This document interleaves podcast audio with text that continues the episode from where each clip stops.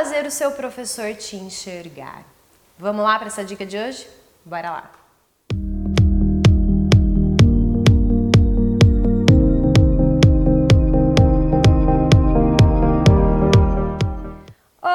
Seja muito bem-vinda e muito bem-vindo para a dica de hoje. E hoje a gente vai conversar um pouquinho aí como é que a gente pode fazer para o nosso professor começar a ver a gente, né? É muito comum a gente, é, eu receber aqui no Balão Online, né, algumas queixas de, ah, parece que meu professor não me enxerga, parece que ele não me vê e tal. E assim, é, como professora, o que eu posso te dizer é que a gente vê tudo, tá? A gente vê absolutamente tudo. Mas eu confesso, tem coisas que a gente prefere fingir que não tá vendo, tá? porque às vezes acontecem algumas situações muito descabíveis que a gente prefere fingir que não viu. Mas isso não estou falando sobre passos de balé, estou falando realmente ali sobre comportamento e tudo mais. Mas enfim, o foco hoje é a gente falar aí como é que a gente pode fazer para o professor de enxergar. Então vamos lá. Eu separei três dicas para você. A primeira, é, uma vez uma aluna né, virou para mim, a gente sempre faz aqui na, na Deleite, a gente faz uma reuniãozinha né, de início de ano ali, principalmente com turmas né, mais adultas e tal. E aí essa aluna, eu sempre falo, né, dou um feedback de como foi ela durante o ano anterior, o que, que eu espero dela para o próximo ano e dou a oportunidade de cada aluno falar e tal. E essas reuniões são feitas individuais com cada aluno. É, e aí essa aluna virou para mim nessa, nessa bate-papo individual e ela virou para mim e falou assim, Mari, é, tem uma coisa que eu queria falar.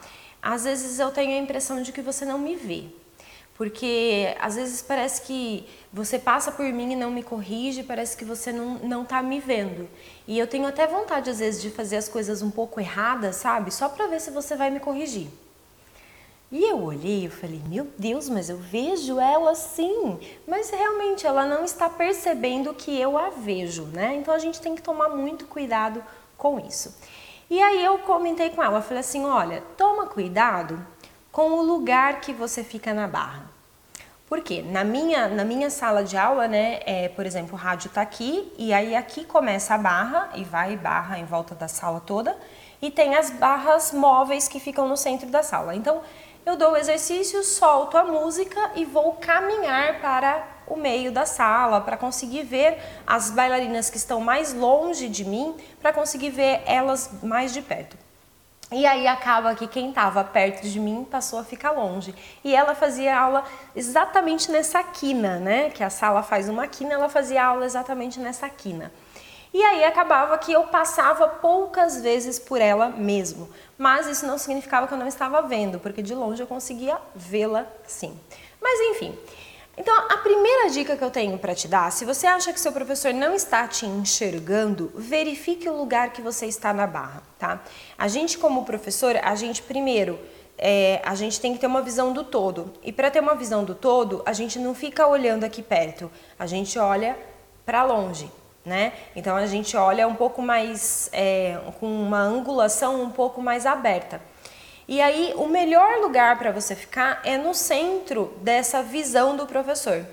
Então, por exemplo, na minha sala, né, é, a barra ela faz um U em volta da sala. Então, as meninas que estão aqui nesse centro são as que estão mais no centro do meu olhar. Então, procure qual é o centro do olhar do seu professor e tente se colocar na barra nesse lugar porque aí não tem como. Você vira para lá, você vê, você vira para cá, você vê e você vai ver em todos os lugares.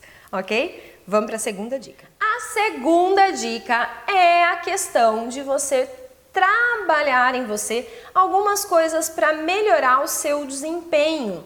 Porque a gente, como professor, quando vê um aluno que está tendo um desempenho assim, né, exponencial, você olha e fala: nossa, tipo flexibilidade, né? Você vê um aluno que de repente começou a ganhar flexibilidade, ganhar, ganhar, ganhar, e você olha e fala, nossa, mas de verdade, eu chego para o aluno e pergunto, o que, que você está fazendo?